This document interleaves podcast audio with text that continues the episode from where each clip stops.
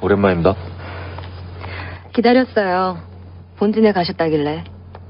차열 결과 언제쯤 나온대요? 음, 내일 오후쯤이면 받아볼 수 있답니다. 뭐 나오는 대로 팩스 올 겁니다. 생각보다 빠르네요. 다행이다. 그러게요. 아, 채열 얘기가 나와서 말인데, 강 선생은 혈액형이 뭡니까? 당신의 이상형?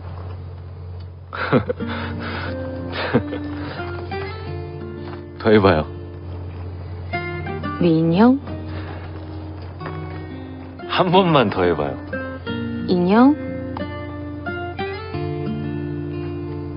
졌다. 졌다! 나도 해봤어요. 나 힘들 때 대인님이 해주던 거. 대인님이 해도 되는 거 굳이 내가. 걱정하지 말라고요.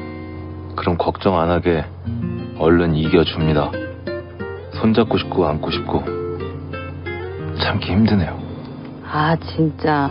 그걸 또 그쪽으로 봤냐? 이건 강 선생 안심시키는 농담이었습니다. 농담일 리가. 갈게요. 최선을 다하러. 아니 그래도 혈액형 뭔데요? 당신이란 감옥의 종신형? 가. 최선을 다해 가요. 빨리. 더 심한 것도 있는데? 그러니까 가시라고. 들어가시라고.